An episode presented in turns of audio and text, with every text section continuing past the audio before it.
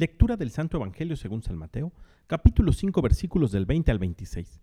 En aquel tiempo Jesús dijo a sus discípulos, Les aseguro que si su justicia no es mayor que la de los escribas y fariseos, ciertamente no entrarán ustedes en el reino de los cielos. Han oído que se dijo a los antiguos, No matarás, y el que mate será llevado ante el tribunal. Pero yo les digo, todo aquel que se enoje con su hermano será llevado también ante el tribunal. El que insulte a su hermano será llevado ante el Tribunal Supremo, y el que lo desprecie será llevado al fuego del lugar de castigo. Por lo tanto, si cuando vas a poner tu ofrenda sobre el altar, te acuerdas allí mismo de que tu hermano tiene alguna queja contra ti, deja tu ofrenda junto al altar y ve primero a reconciliarte con tu hermano, y vuelve luego a presentar tu ofrenda.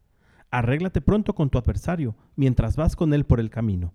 No sea que te entregue el juez, el juez al policía y te metan a la cárcel. Te aseguro que no saldrás de allí hasta que hayas pagado el último centavo. Palabra del Señor.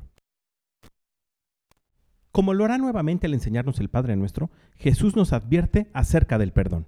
En el Evangelio de días atrás escuchábamos acerca de las obras de misericordia y cómo aquellos que las practiquen tendrán un lugar en el lugar preparado para ellos desde la eternidad, es decir, en el cielo junto a Dios.